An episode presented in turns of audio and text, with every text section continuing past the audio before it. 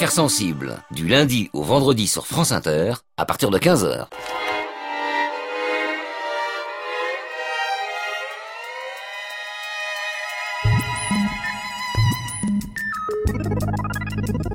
Aujourd'hui, dans l'affaire sensible, un accident industriel qui coûte la vie à 1138 personnes, ouvrières et ouvriers du textile, l'effondrement du Rana Plaza au Bangladesh le 24 avril 2013.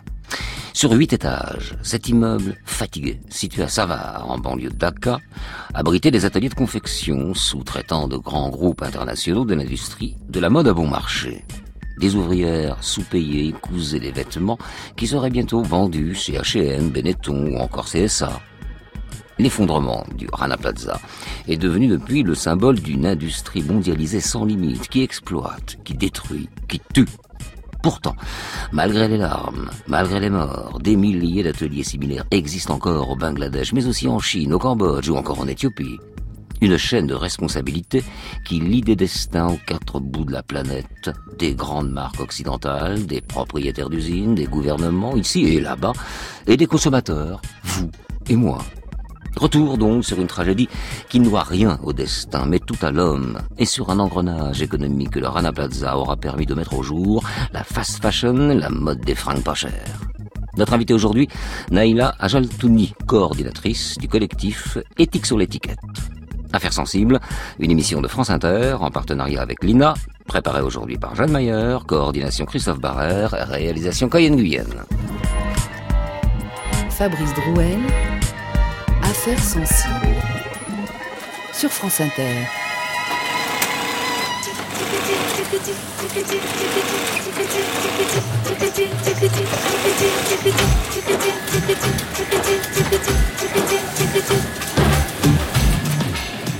Une robe H&M en viscose, soldée moins 70%, 14 euros.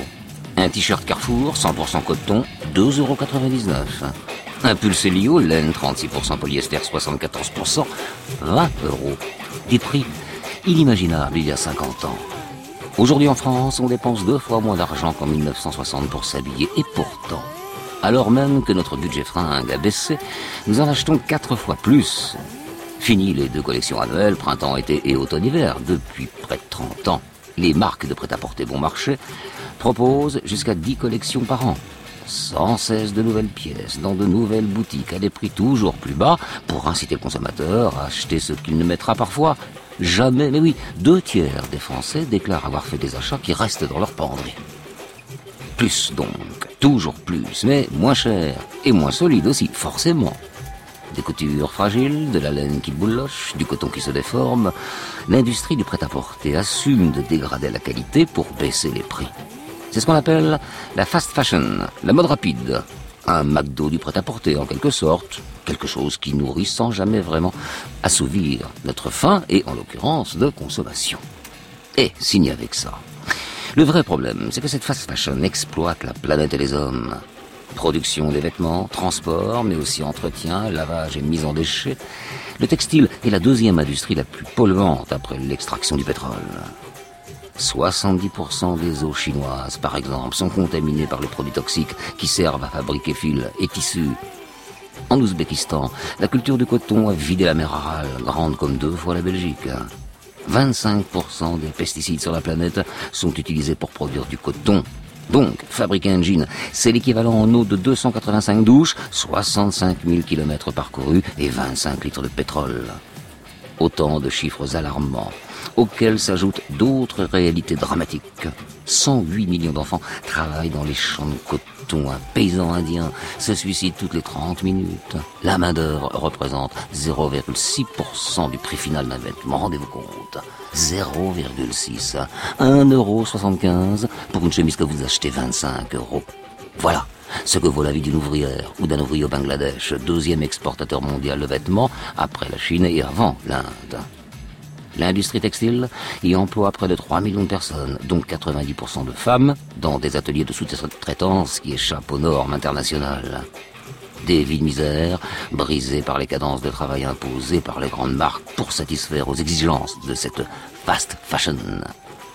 Une pression sur les prix également, qui pousse les fournisseurs à baisser des salaires déjà ridicules, mais aussi à réduire le coût d'entretien des ateliers au risque de mettre en danger leurs employés.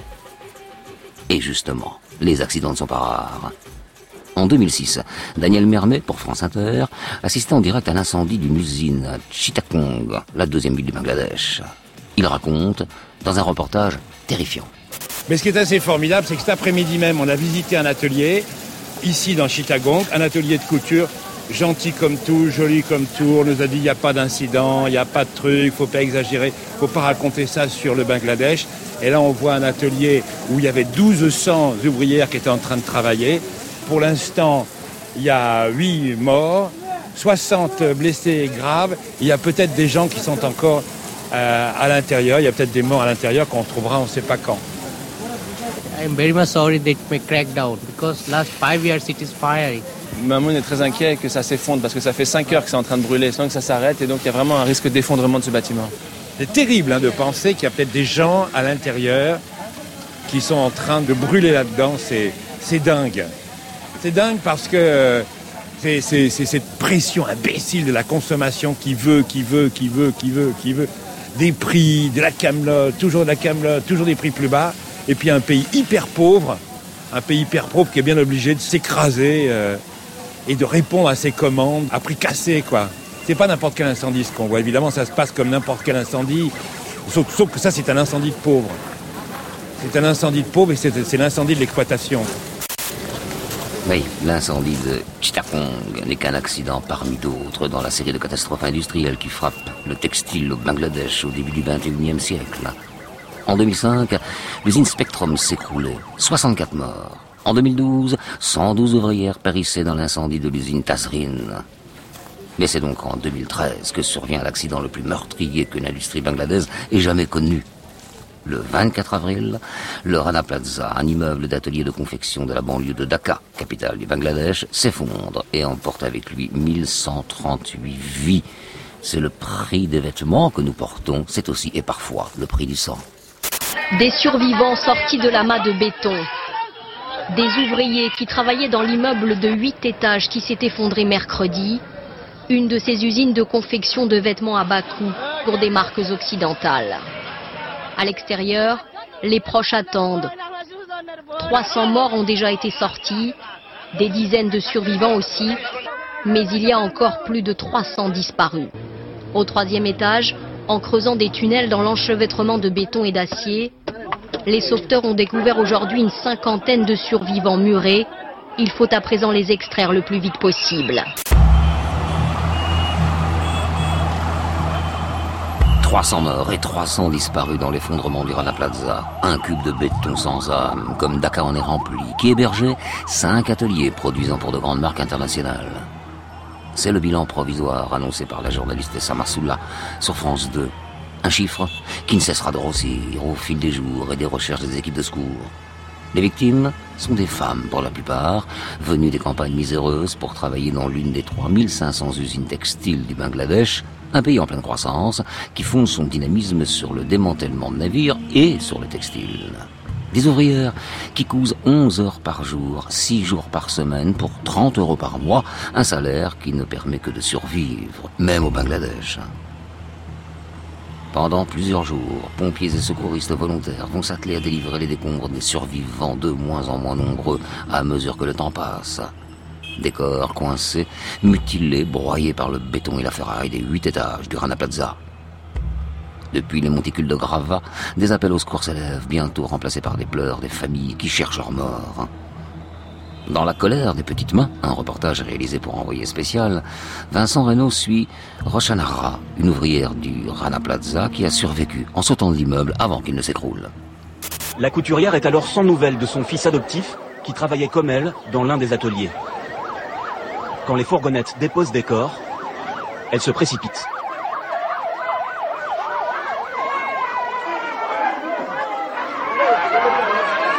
Montrez-moi qui c'est, je veux voir son visage. Montrez celui-là, oui celui-là. Une famille reconnaît l'un des siens.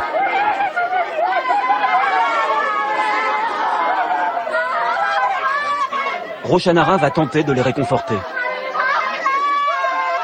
Je vous en prie, ne pleurez pas. Il faut être courageux.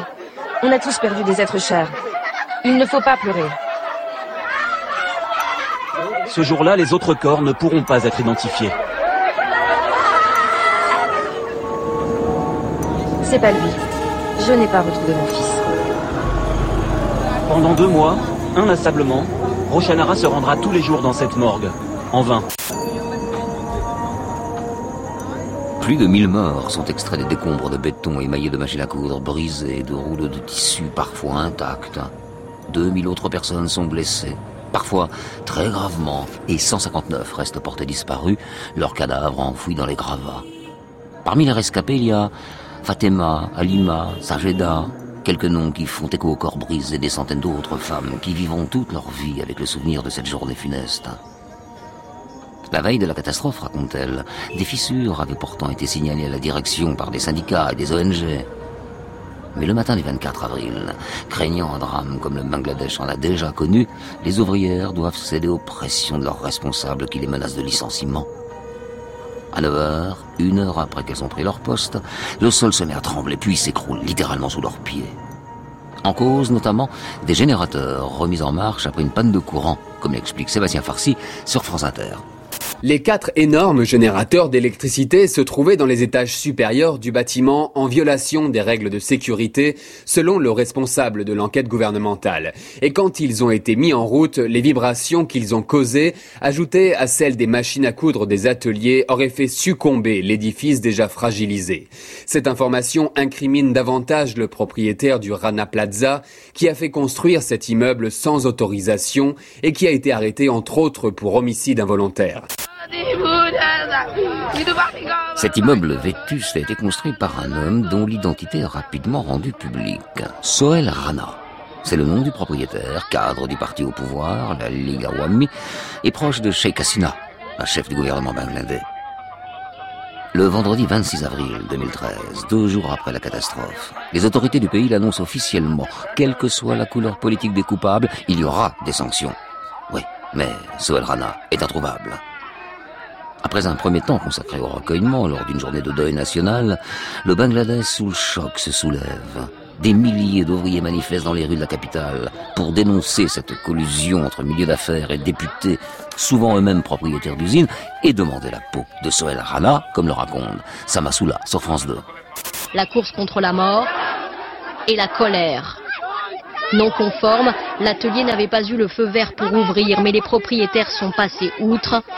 La foule réclame leur tête en brandissant les photos des victimes. Ailleurs dans la capitale, des centaines de manifestants ont attaqué des usines textiles. Ils veulent dénoncer les conditions de travail de ce qu'ils appellent les manufactures de la honte destinées aux marques étrangères. Le Bangladesh est la deuxième fabrique de vêtements au monde après la Chine. Le 28 avril 2013, cinq jours après l'effondrement du Rana Plaza, Sohel Rana est arrêté à la frontière indienne par le Rapid Action Battalion, la force d'élite bangladaise. Une action en justice est engagée contre lui et contre cinq responsables des ateliers de confection du Rana Plaza, tandis que les ouvriers bangladais continuent de manifester pour dénoncer leurs conditions de travail et faire valoir leurs droits.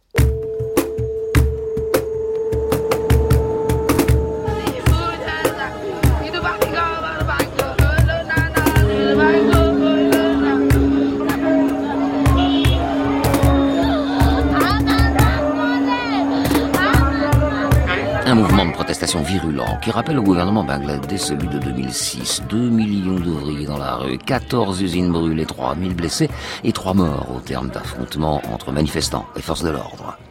Les émeutes s'étaient alors répandues comme une traînée de poudre à Dhaka et la production des ateliers avait été mise en arrêt pendant plusieurs jours. De mauvais souvenirs qui encouragent les autorités à négocier avec les syndicats. Ainsi, en juillet 2013, après plusieurs semaines de manifestations, le gouvernement du Bangladesh accorde aux ouvriers une augmentation du salaire minimum qui passe de 30 à 53 euros et l'amendement d'une loi contraignante sur la syndicalisation. Autrement dit, les travailleurs du textile bangladais peuvent désormais ouvrir une section syndicale sans autorisation préalable. Rana Plaza, un tournant dans la mondialisation. Rana Plaza, en finir avec l'esclavage moderne. Rana Plaza, un espoir pour les forçats du Bangladesh. À l'été 2013, tels sont les titres de la presse française qui observe de loin Ce qu'on perçoit alors comme un signe d'espoir, oui, le début d'une autre ère, peut-être celle des droits de l'homme et des travailleurs. Et puis, la prise de conscience internationale, réelle, qui s'accompagne dans les mois qui suivent d'initiatives comme le Fashion Revolution Day, le 24 avril, une commémoration annuelle qui questionne nos modes de consommation, action qu'on doit à une créatrice anglaise. Mais en France, déplorent certains observateurs, comme le député Jean-Louis Bourlange, l'écho immédiat de la catastrophe de la l'ACA reste limité. Oui, notamment au sein des pouvoirs publics. Nous sommes en face d'une des plus grandes catastrophes industrielles de tous les temps, euh, la, la, plus grande catastrophe du 21e siècle, la deuxième si on monte à 50 ans après celle de Bhopal. C'est donc un événement majeur. Et ce qui me frappe, c'est l'écho relativement faible que cette affaire a suscité en France par contraste avec euh, l'écho extrêmement euh, fort qu'il a suscité dans le reste du monde, notamment dans le reste du monde développé, dans le monde anglo-saxon. Alors, vous me direz que le Bangladesh est une ancienne colonie britannique, mais je crois que ça ne suffit pas à expliquer ça. Aux États-Unis, en Allemagne, partout, il y a eu à travers ça une très forte réflexion, une très forte réactivité sur ce phénomène, alors même que nous sommes très prompts euh, par la voix de nos hommes politiques, à dénoncer les méfaits de la mondialisation. Alors quoi La France ne se sent pas concernée par l'effondrement du Rana Plaza? Au lendemain du drame pourtant, des noms d'entreprises françaises émergent dans la presse et du côté des associations de défense des droits des travailleurs.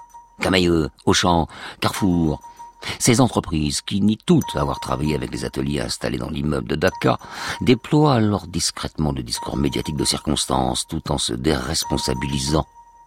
Le drame sans précédent qui est intervenu au Bangladesh oblige tous les acteurs présents dans le pays à s'engager par des moyens supplémentaires, assure Carrefour, dans un communiqué au lendemain du drame. Un peu vague tout cela, mais ces moyens supplémentaires dont on parle, ce sont des organisations de défense des droits humains, comme le collectif français Éthique sur l'étiquette, membre du réseau européen Clean Clothes Campaign, ou l'ONG American Workers' Rights Consortium qui vont les mettre en œuvre sous l'égide de l'Organisation internationale du travail, une agence de l'ONU. Dans les semaines qui suivent l'effondrement du Rana Plaza, 220 marques européennes, américaines et asiatiques signent un accord sur la sécurité incendie et la sécurité des bâtiments au Bangladesh. L'accord, tout simplement, comme on l'appelle, prévoit l'inspection des 3500 usines du pays par des ingénieurs qualifiés, l'accès des syndicats aux ateliers ou encore des formations à la sécurité en cas d'incendie. Le tout financé par les marques en fonction du chiffre d'affaires réalisé dans le pays. Des mesures contraignantes, indépendantes et transparentes, acceptées par des groupes pourtant réticents mais convaincus par la pression citoyenne et en particulier par cette pétition internationale qui recueille un million de signatures en une semaine. Le syndicaliste Kolpana Akhter, militante pour les droits des travailleurs bangladais, se félicite de l'accord. Malgré tout, la mobilisation des ouvriers et les pressions internationales ont permis quelques avancées. Pour Kolpona Akhter, ouvrière à 12 ans et maintenant syndicaliste, cet accord sur la sécurité est très important. Ils ont signé car la catastrophe les a obligés à signer cet accord. C'est déjà bien, mais si cet accord avait été signé en 2011 par exemple, des vies auraient été sauvées. Le drame du Rana Plaza a au moins permis de mettre en lumière les conditions de travail des petites mains du textile. Dorénavant, aux multinationales et aux sous-traitants de prendre leurs responsabilités. En France, en mai 2013, seul le groupe Carrefour fait partie des signataires de l'accord, sans pour autant reconnaître avoir travaillé avec le Rana Plaza. Nous ne savions pas que nos fournisseurs sous-traitaient pour ces ateliers, s'excusent les responsables de Carrefour et d'Auchan. Oui, mais qui refusent, en même temps, de participer au fonds d'indemnisation des victimes mis en place en septembre 2013, comme l'explique le syndicaliste Amirul Amin, président de la Fédération nationale des travailleurs du textile, au micro de France Inter.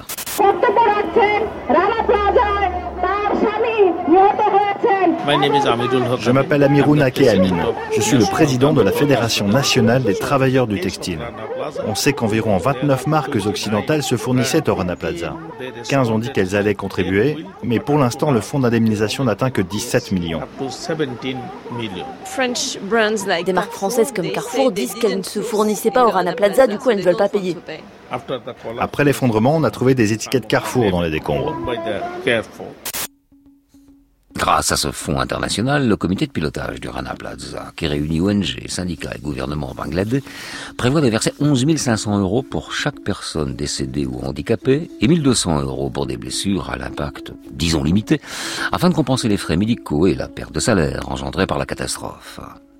Mais il faudra attendre deux ans et l'engagement sans faille des ONG sur la question pour réunir les 30 millions de dollars nécessaires, tant les entreprises de l'industrie textile refusent de payer.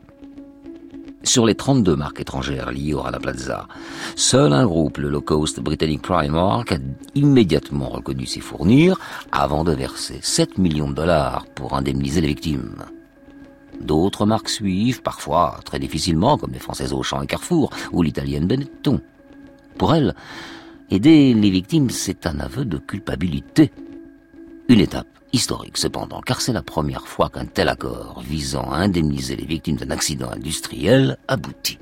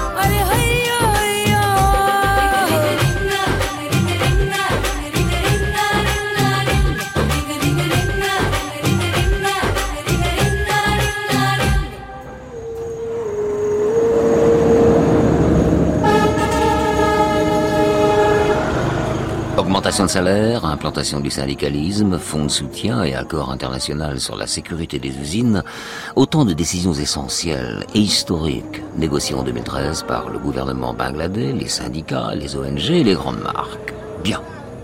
Mais les conditions de travail des ouvriers bangladais ont-elles vraiment changé? Rien n'est moins sûr. Handicapés, traumatisés par des journées passées sous les décombres, écrasés par le souvenir traumatisant des cris des blessés, l'odeur de la mort, les rescapés de l'effondrement du Rana Plaza peinent à survivre, malgré les compensations financières que plusieurs grands groupes textiles se targuent d'avoir offertes.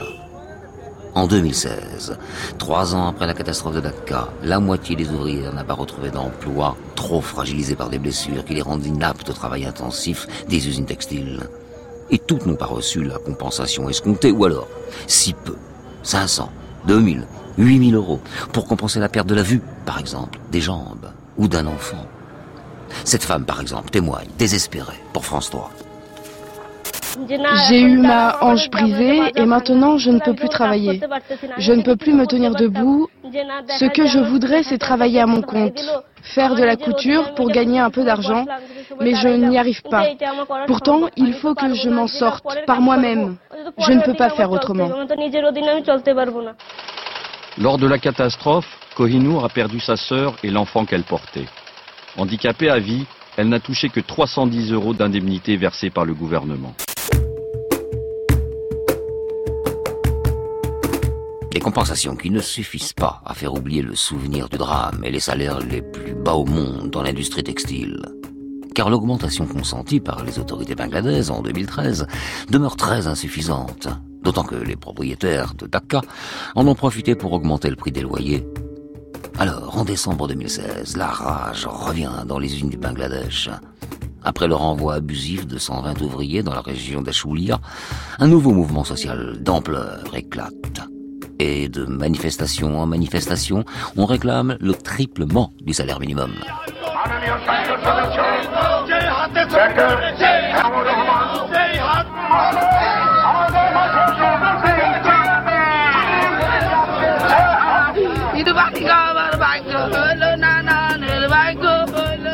Les manifestations qui s'étendent jusqu'en avril 2017, des dizaines d'usines de sous-traitance sont forcées d'arrêter leur production, faute de travailleurs. Alors que le propriétaire du Rana Plaza n'a toujours pas été jugé, les petites mains en grève crient aussi leur découragement face à un système corrompu où l'impunité du patronat n'a d'égal que son antisyndicalisme. Car au Bangladesh, les patrons sont rois. Souvent élus municipaux, ils n'hésitent pas à recourir à la violence pour intimider des syndicalistes déjà rares, sans jamais être poursuivis. Une politique à l'image de celle du gouvernement qui muselle durement le mouvement social de décembre 2016. 34 dirigeants syndicaux sont arrêtés et 1700 ouvriers licenciés pour avoir voulu détruire l'industrie du textile, selon les mots du Premier ministre bangladais. Mais pour Vidya Khan, directrice d'usine, ainsi que pour Ramesh du syndicat industriel, le responsable des bas salaires, ce n'est pas le gouvernement. C'est vrai que les marques ont fait beaucoup pour assurer la sécurité des bâtiments, mais pour ce qui est d'augmenter le montant qu'ils nous paient pour une chemise ou pour un pantalon, elles n'ont pas fait assez. Là où on avait besoin de 30 centimes en plus, on nous a concédé 3 centimes. Alors on ne dit pas grand-chose. Si les marques quittent le pays, nos usines vont fermer et l'économie tout entière va s'écrouler. Pour que les salariés puissent vivre décemment, ils auraient besoin au moins de 100 euros par mois. Mais ce que l'on voit sur le terrain, c'est que pour les marques comme H&M et Carrefour, les engagements devant l'opinion sont contradictoires avec leurs pratiques. Les patrons locaux n'ont pas peur de nous, les syndicats, non, ils ont peur des marques. Les marques mises en cause par ce syndicaliste bangladais ont pourtant signé l'accord sécurité incendie en 2013 avec des résultats certains. 1500 usines inspectées en 5 ans, 100 000 problèmes de sécurité identifiés, oui, mais au fil des ans, des voix s'élèvent pour souligner les limites du système. Depuis l'accord, les patrons d'usines seraient contraints de fermer par centaines au Bangladesh, faute de financement pour les travaux de rénovation réclamés par les inspecteurs. Les marques, à qui l'accord laissait la possibilité de financer elles-mêmes la modernisation des usines de leurs sous-traitants, se font plutôt discrètes. Et des dizaines de milliers d'ouvriers bangladais se retrouvent ainsi à la rue, dernière victime d'une politique de délocalisation apparemment sans limite. De la France à la Pologne, de la Pologne au Bangladesh, du Bangladesh au Cambodge et du Cambodge à l'Éthiopie. Alors, Quand ils ne mêlent pas la clé sous la porte, les patrons du textile bagladais s'arrangent, comme ils peuvent. C'est le constat des reporters Sophie Bonnet et Vincent Reynaud qui visitent pour envoyer spécial un atelier en caméra cachée. Des fils électriques pendent. Il n'y a pas de clé pour ouvrir les portes de secours. Les extincteurs sont vides. Et le directeur de l'usine s'explique, sans embâge. Votre usine, elle n'est pas aux normes. Non, elle n'est pas aux normes. Et les marques, elles ne vous créent pas de problème Non, les marques, elles viennent jamais ici. On a une usine qui est aux normes. Alors les marques vont là-bas pour passer les commandes et signer les contrats. Et après, nous, on fabrique ici. On est des sous-traitants, on ne les voit pas. Le directeur nous explique pourquoi les travaux ne sont pas faits. En ce moment, les prix d'achat sont tellement bas, c'est impossible de payer ces travaux. Il faudrait des prix plus élevés. Là, on ne peut pas survivre. On ne peut vraiment pas survivre. Je sais que le textile, c'est un business global, où les marques essaient toujours d'avoir les prix les plus bas. Je comprends ça. Mais nous, nous avons énormément de problèmes à cause de ces prix.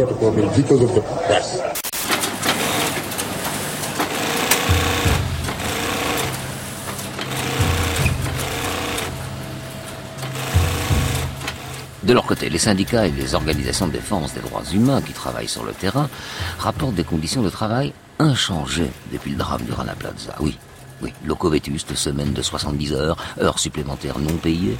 Un rapport publié par Human Rights Watch en 2015 décrit par exemple ces ouvriers qui évitent de boire de l'eau parce que aller aux toilettes signifierait ne pas atteindre ses objectifs de production. Ce n'est pas notre faute, nous ne sommes pas au courant. Vont-ils se défendre les multinationales du prêt-à-porter, comme le faisait déjà Auchan, au lendemain de l'effondrement du Rana Plaza? Alors, la faute à qui? À l'opacité de la sous-traitance dans les grandes entreprises, selon Dominique Potier.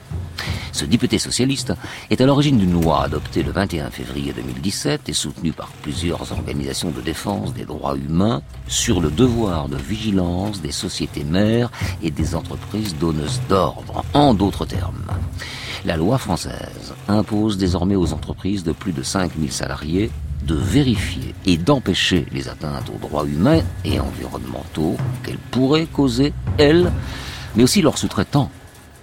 Un symbole en demi-teinte, voire un coup d'épée dans l'eau, plus qu'une véritable révolution en tout cas. Car les organisations patronales, qui craignaient que les amendes initialement prévues par la loi pénalisent les entreprises françaises sur le marché international, ont obtenu gain de cause la nouvelle législation, porteuse de tant d'espoir, contraint les grands groupes, c'est vrai, mais sans les pénaliser financièrement en cas de faute. Un semblant de contrôle, donc, pour une industrie meurtrière qui semble précisément incontrôlable et un éternel mot d'ordre inchangé depuis le drame du Rana Plaza, semble-t-il, business as usual. Cinq ans après le drame de Dakar, la nature a repris ses droits là où se tenait en 2013 le Rana Plaza. Dans la mer de béton de la capitale du Bangladesh, c'est un carré de mauvaises herbes qui vient rappeler aux ouvriers de la zone que 1138 personnes ont péri le 24 avril 2014 dans les 2013 dans l'effondrement d'un immeuble de confection. Un peu de verre dans la grisaille de Dakar pour rappeler le rouge, celui du sang.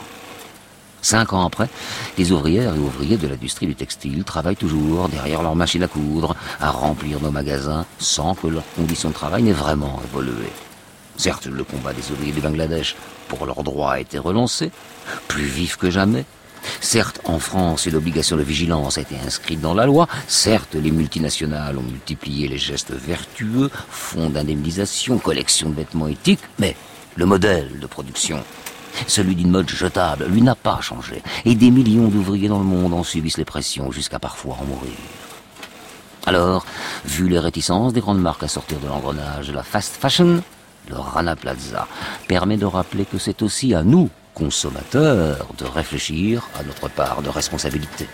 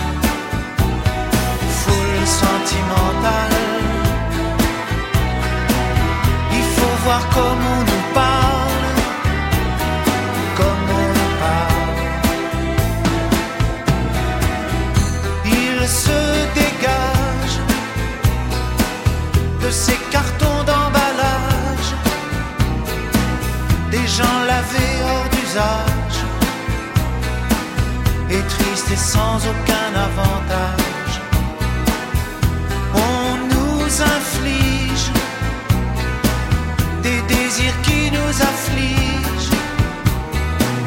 On nous prend, faut pas déconner, déconner, pour des cons alors qu'on est. Des foules sentimentales. Avec soif d'idéal,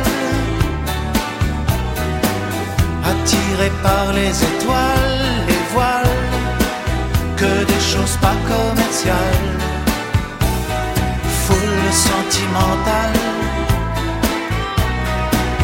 Il faut voir comme on nous parle, comme on nous parle.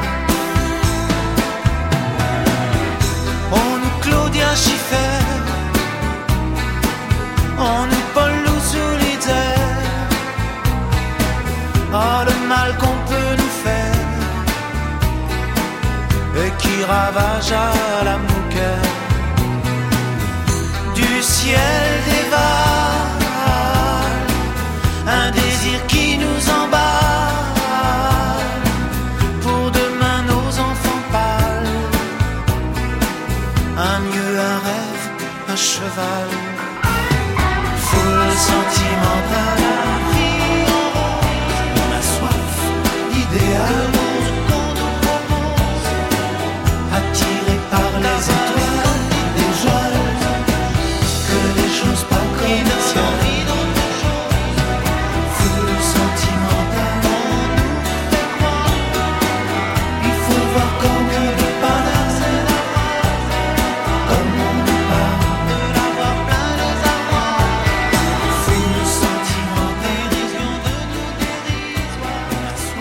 Vous écoutez Affaires sensibles sur France Inter. Aujourd'hui, l'effondrement du Rana Plaza au Bangladesh, dont nous allons parler avec notre invitée Naïla Ajaltouni. Bonjour. Bonjour. Merci d'être avec nous. Vous êtes coordinatrice du collectif Éthique sur l'étiquette qu'on a cité d'ailleurs pendant le, pendant le, le récit.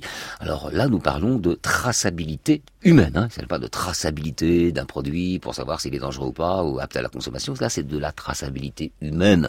Ce que je porte, parfois aussi ce que je mange, est le résultat d'une forme d'esclavage moderne. Hein. C'est ce qu'on a tenté de, d'expliquer dans, dans récit. Première question la plus douloureuse. Qu'est-ce qui a changé au Bangladesh depuis cette épouvantable affaire du Rana Plaza? Mmh. Alors vous l'avez déjà un petit peu Oui, euh, c'est évoqué. Si c'est vrai que pouvez- les, oui, les, les, les premiers changements, il faut reconnaître qu'ils ont eu lieu euh, au moment de cette prise de conscience euh, citoyenne et donc politique et donc économique aussi dans l'année qui a suivi le, euh, cet effondrement. C'est-à-dire qu'il y a eu une augmentation très importante du salaire minimum obtenu de haute lutte aussi, c'est vrai par les C'est- c'est travailleurs. qu'on puisse dire. Absolument. Euh, il y a eu donc cet accord qui a été signé qui permet donc de sécuriser euh, un minimum le parc fournisseur de ces usines textiles au Bangladesh qui était laissé complètement à l'abandon. Euh, il y a eu l'indemnisation des victimes, mais force est de constater que cinq ans après, il y a évidemment une chose qui n'a pas évolué, c'est le modèle économique adopté par ces grandes entreprises. C'est-à-dire que cinq ans après, non seulement le modèle de production qui consiste à faire pression sur les coûts, les délais de production pour avoir une mode euh, rapide euh, dans nos placards euh, a perduré, mais s'est accentué parce que ce que reportent les patrons d'usines qui sont loin d'être tout blancs dans cette affaire, bien évidemment, c'est que la pression s'est accentuée par rapport à l'avant Rana Plaza, comme si cette prise de conscience était retombée, avait réintégré finalement euh, nos modes de production et de consommation, et comme si on avait oublié que euh, ça euh, doit changer. J'ai envie de vous dire qu'est-ce qui vous fait courir? Parce que le collectif éthique sur l'étiquette est donc un mouvement citoyen. C'est quand même le pot de terre contre un terrible pot de fer qui est celui de la société marchande, mondialisée, mm. délocalisée, c'est-à-dire la logique euh, économique. Comment on peut se battre contre ça? Franchement, oui. On a envie de vous dire euh, bravo quoi. Bon c'est c'est merci. Bah non pour le courage, pas, sur le fond. Moi j'ai pas j'ai pas euh, à, donner. En fait, sur le fond, mais en tout cas sur la sur la démarche citoyenne, sur le courage. Il vous arrive d'être découragé parfois? C'est une démarche citoyenne, mais aussi euh, éminemment politique. Le collectif éthique sur l'étiquette, c'est un regroupement d'une vingtaine d'ONG et de syndicats français. Mmh. Vous, vous retrouvez des spécialistes des droits humains, de la défense, euh, voilà, de modèles de développement souverain, de euh, du, travail. Donc derrière, il y a des organisations importantes de la société civile française. C'est un peu les questions qu'on peut poser face au réchauffement climatique. Ce qui nous fait courir, c'est d'abord évidemment l'espoir que ça change et surtout les possibilités que ça change. Ce que pointe finalement ce Rana Plaza, c'est une forme d'incurie, d'incurie des États, une forme d'irresponsabilité des entreprises, d'irresponsabilité à un autre niveau, citoyenne plutôt par méconnaissance des faits. Mais en fait, tout cela peut évoluer si tant est que l'on considère que l'État euh, régulateur doit euh, exister, poussé par ses consommateurs, par ses, par ses citoyens, parce que lorsqu'on accepte des droits bafoués dans une telle mesure dans un pays comme le Bangladesh ou ailleurs, c'est qu'on normalise aussi euh, que les droits soient bafoués ailleurs. Quand on accepte que une telle pression sur le coût du travail, mais aussi sur la protection sociale à l'autre bout du monde, on, accepte que cela ait lieu dans euh, nos pays, là où finalement on se remet à lutter pour des acquis qui sont simplement une façon d'élever le bien-être global de la population. Donc là, mmh. la lutte, c'est le pot de terre contre le pot de fer, mais c'est surtout l'intérêt général contre les intérêts privés. Et on a quand même quelques victoires qui nous poussent à continuer comme la loi que vous avez évoquée. D'accord. Euh, pour que les choses changent, il faut s'attaquer au pouvoir, au pouvoir réel. Or, le pouvoir réel en économie et dans cette thématique-là, c'est pas forcément les États. Hein, ce sont les marques. C'est elles qui ont le pouvoir. Donc, que, quels sont vos modes d'action sur les marques? Elles ont le pouvoir parce que dans cette mondialisation économique, et le secteur textile est un exemple très concret d'un secteur entièrement euh, libéralisé, sans aucun garde-fou dans cette mondialisation économique, entièrement dérégulée. Euh, le textile a d'abord fait l'objet d'un grand protectionnisme, y compris en France, et par le biais d'un accord commercial sous l'égide du, du GAD, du, du GATT, euh, donc du feu GATT, donc l'OMC actuellement, qui a été démantelé en 2005 uniquement. Donc il n'est entièrement libéralisé qu'en 2005 ce secteur du textile.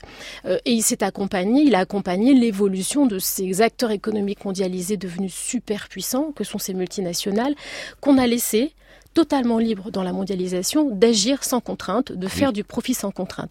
C'est pas le cas des États, des citoyens qui sont redevables de leurs actes. Donc ce que l'on cherche à faire, bien sûr que l'acteur central, la responsabilité centrale, c'est celle des multinationales la responsabilité des États a été de considérer que les multinationales allaient faire de l'autorégulation pour s'assurer que leur activité ne euh, touche pas trop, ne, ne, se traduise pas par des atteintes trop graves aux droits humains et l'environnement. L'actualité nous abreuve depuis 20 ans, depuis l'émergence de la responsabilité sociale des entreprises, la fameuse RSE, des codes d'éthique, etc., donc des engagements volontaires. L'actualité nous abreuve d'exemples que, euh, qui, qui illustrent le fait que les multinationales, à la recherche d'un sans entrave ne s'autorégule pas et que c'est à l'État d'imposer des limites en les rendant redevables, en euh, euh, mettant une brèche dans cette impunité dont elles bénéficient, parce que si le Rana Plaza arrive en 2013, c'est parce qu'en 2013, il n'y a aucune réglementation internationale ou nationale qui dise que Carrefour, H&M, Zara, lorsqu'elles produisent à l'international, elles sont aussi responsables juridiquement de leurs actes. Mmh. Un immeuble qui s'effondre en France, on va pouvoir poursuivre l'entreprise responsable en justice. C'est pas le cas à l'international. C'est tout ce qu'on a voulu introduire par le biais de cette loi sur le devoir de vigilance du droit et de la responsabilité est-ce qu'au niveau de l'Europe, il y, y aurait un autre espoir? Si plusieurs pays se mettent ensemble, évidemment, c'est plus fort. Ce serait le principal espoir, finalement. L'Europe et le niveau international. Nous, on pense que le niveau de régulation pertinent, c'est celui du niveau européen. Oui, c'est Bruxelles que ça Absolument, puisqu'on est dans des économies mondialisées et qu'on pourrait tout à fait interdire. Il y a déjà hein, des réglementations qui se prennent, et heureusement au niveau européen, d'interdire l'entrée sur le territoire de produits issus donc de l'esclavage. Ça existe, mais là, on est euh, dans l'esclavage moderne dans des, des conditions qui bafouent aussi la charte européenne sur les droits de l'homme. Donc on a, je veux dire, le corpus normatif, il existe en fait. Il faut désormais le mettre en œuvre et le traduire. On ne peut pas être des obsédés de la législation, hum. mais finalement on se rend bien compte que on avance en fait qu'à coup de drame ou de législation et on souhaiterait que l'un arrête d'alimenter l'autre. Bien sûr. On continue à agir aussi au niveau européen. Le problème, c'est de mettre d'accord euh, les pays de l'Union européenne avec et des traditions politiques et des objectifs et des niveaux dans l'intégration européenne très différents qui font qu'on a beaucoup de mal à se mettre d'accord. Et la France était le pays qui pouvait engager à avoir la régulation. Bon, alors, le pot de terre, soi-disant pot de terre collectif éthique, n'est pas si terre que ça, puisqu'effectivement en 2014, vous avez déposé une plainte contre le groupe Auchan pour pratique commerciale trompeuse, vous estimiez que la communication de l'enseigne sur ses engagements éthiques était justement trompeuse, puisque des étiquettes in avaient été retrouvées dans les ruines du Rana Plaza, hein, c'est une preuve. Euh, quatre mois après le dépôt de cette plainte, eh bien Auchan a annoncé enfin qu'il allait contribuer au fonds d'indemnisation des victimes. Serait-ce un aveu de culpabilité pour le groupe Auchan, Florian? La question se pose aujourd'hui en tout cas puisque l'enseigne de grande distribution vient de faire un don, un gros chèque d'1,5 million de dollars en faveur des victimes du Rana Plaza, un immeuble qui s'était effondré en 2003 au Bangladesh. 1135 ouvriers du textile y étaient morts. Un vêtement de la marque Auchan avait été retrouvé dans les décombres. Le groupe, lui, a toujours nié avoir passé commande au Rana Plaza. Toujours est-il que ce chèque d'un million et demi apparaît comme un aveu de culpabilité pour Guy Laplatine, délégué CFDT du groupe Auchan. Il y a une avancée par rapport aux situations précédentes, puisqu'on avait jusque maintenant une entreprise qui bloquait carrément et qui ne voulait pas reconnaître ni sa responsabilité ni sa culpabilité. Et donc il y a eu un progrès à partir du moment où ils acceptent de rentrer dans la démarche de dédommagement des victimes ça veut dire qu'ils assument le fait d'être responsables au moins des mécanismes qui ont produit euh, bah, cette catastrophe. Naïla, pardon, Jaltouni, cette, cette notion d'aveu de culpabilité, elle est, elle est gênante finalement parce que peut-être que des enseignes pourraient euh, faire des actions, mais n'osent pas dire, bah oui, oui, on, est coupable, quoi. Oui, euh, surtout dans le cas d'Auchan ou d'autres entreprises, c'est plausible en fait qu'elle n'ait pas su que un de leurs sous-traitants sous-traitait au Rana Plaza. Mm. En fait, c'est précisément le problème. C'est précisément ce, qu'on a pointé comme responsabilité, c'est-à-dire qu'en diluant leur chaîne d'approvisionnement à travers le monde, en mettant en concurrence des États, des régions, des entreprises, des usines. On crée ce genre de situation. Absolument. Elles ont créé la dilution de leur responsabilité, ce genre de situation. Donc, ne pas savoir sur le moment donné, pourquoi pas ne pas être responsable de cette ignorance, absolument pas. Ça, c'est ce que l'on réfute. C'est pour ça que on est obligé d'obliger, de contraindre ces entreprises à avoir une traçabilité, à savoir où elles produisent, en introduisant un niveau de, de contraintes et de sanctions Ensuite, sur le Rana Plaza, euh, on a trouvé un vêtement, plusieurs vêtements, on dirait des enquêteurs, des journalistes qui ont été sur place. On ne pouvait pas réfuter le fait que cette euh, production existait.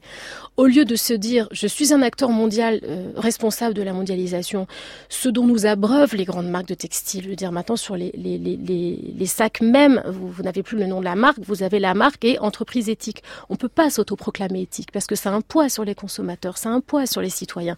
Là aussi, il faut réglementer. il n'y a pas de loi pour ça C'est pas réprimé Mais non, il n'y a pas de, loi. On cherche à faire en sorte que la publicité soit encadrée. Mmh. En tout cas, on l'a fait, nous, par le biais de cette plainte auprès d'Auchan, en disant Auchan ne peut pas utiliser des engagements éthiques pour vendre davantage de produits et, dans le même temps, non seulement ne pas reconnaître ses responsabilités, mais en plus qu'il faille cette plainte, ça faisait déjà un an et demi hein, que le Rana Plaza, et quau delà de ça, elle consente quand bien même elle n'aurait pas produit, puisqu'elle soit un acteur qui produit massivement au Bangladesh, à abonder un fonds d'indemnisation qui lui-même, on n'avait même pas obtenu qu'il soit contraignant et obligatoire, qui était libre. Donc là, on a une succession de, positions. Euh, politique aussi de l'entreprise qui montre bien qu'elle ne souhaite pas être un acteur responsable de la mondialisation et qu'elle euh, se fiche complètement des travailleurs à l'autre bout de sa chaîne d'approvisionnement. Mmh. Et là, le témoignage de Guy Laplastine de la CFDT, si vous avez des, des salariés en interne dans l'entreprise, des syndicats, personnes syndiquées, mais pas uniquement, qui se sont mobilisés dans leurs entreprises avec les citoyens extérieurs pour dire on ne veut pas participer à cette mondialisation. Alors, circonstance aggravante concernant le, le Bangladesh, euh, il est connu pour être un pays euh, corrompu, on, on l'expliquait comment euh, également dans, dans, le récit, on sait que beaucoup de dirigeants d'usines textiles, pour résumer, sont aussi des élus qui se servent de leur mandat pour défendre leurs intérêts, ça s'appelle vraiment un conflit d'intérêts, et ça forcément c'est un frein j'imagine pour votre action. Oui, c'est un frein, c'est vrai que dans ce cas du Rana Plaza, on a vraiment des responsabilités partagées, et celle de l'État du Bangladesh et des patrons d'usine n'est pas la, moindre. Cette euh, connivence que vous avez euh, pointée, elle est absolument réelle. Et en fait, un tiers des députés sont des patrons d'usine et donc ceux qui sont censés faire les lois pour euh, augmenter le niveau de vie, notamment les salaires, sont en fait les patrons d'usine et sont donc jugés partis.